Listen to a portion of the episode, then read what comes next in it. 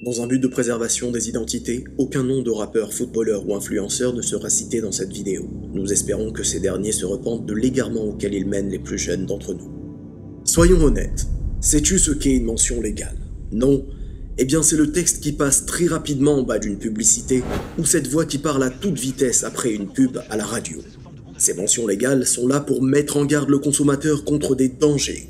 Des dangers dont Allah subhanahu wa ta'ala nous a pour la plupart déjà mis en garde dans son livre saint. Comme la consommation de l'alcool, l'excès de nourriture, les crédits à intérêt, mais aussi le danger des jeux de hasard. Et c'est ce que nous allons voir dans cette vidéo. Une des raisons pour laquelle les plus jeunes se tournent vers les jeux de hasard et les paris sportifs est le fait de vouloir s'enrichir rapidement. Ils voient quotidiennement sur les réseaux sociaux des gens ayant du succès, de l'argent, du matériel en abondance. C'est ce qui les amène à convoiter de plus en plus les biens de ce bas monde. Les entreprises de jeux de hasard l'ont bien compris. Ils inondent les réseaux sociaux par leur publicité en ciblant les jeunes, les poussant ainsi à vouloir jouer et parier toujours, encore et encore. Il y a 20 ou 30 ans, énormément de pères de famille immigrés vivant dans des cités pratiquaient les paris sur les courses de chevaux, ce qu'on appelle le tiercé. Beaucoup d'entre eux se retrouvaient dans des bars tabac afin de parier de l'argent. À cause de ce fléau, énormément de familles se sont retrouvées endettées et avec des difficultés financières. Mais, devant le vieillissement de cette génération d'immigrés, les entreprises de jeux et de paris sportifs ont dû s'adapter en trouvant de nouveaux clients à la recherche d'argent facile.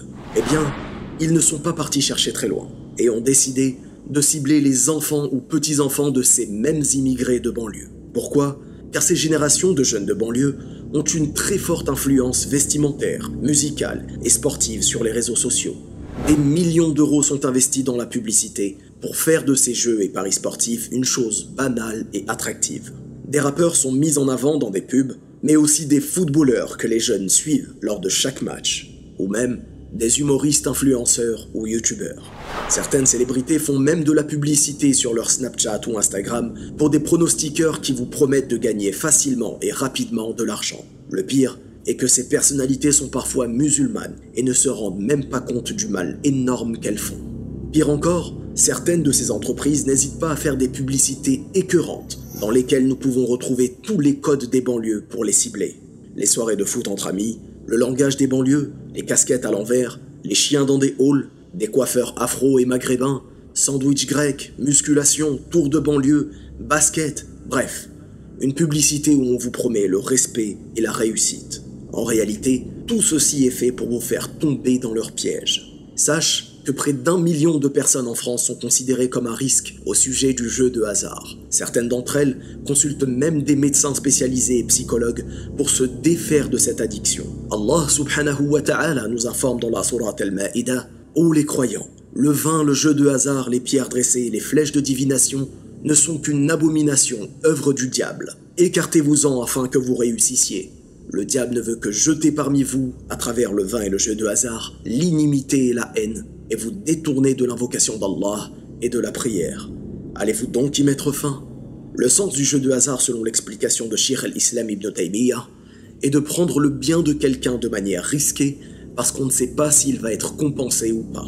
Avant l'arrivée de l'islam, les Arabes avaient l'habitude de s'adonner à plusieurs formes de jeux de hasard. Certains effectuaient un loto en inscrivant des numéros dans un récipient et le gagnant repartait avec une grande part de la mise. Allah, subhanahu wa ta'ala, dans sa grande sagesse, a justement envoyé cet interdit et cette science parfaite afin de préserver l'humanité contre le mal qui découle des jeux de hasard, dont l'addiction, la faillite, le surendettement, l'instabilité familiale, etc. Pour finir, rends-toi compte qu'Allah subhanahu wa ta'ala a parlé de ce péché dans le même temps que des péchés liés au shirk, comme les pierres dressées devant lesquelles les gens sacrifiaient des bêtes, Ceci doit nous faire méditer sur l'importance d'étudier le tawhid dans les détails, dans le but de nous prémunir contre toutes les formes de shirk existantes. Wallahu a'lam, barakallahu fikum, wassalamu alaykum rahmatullah.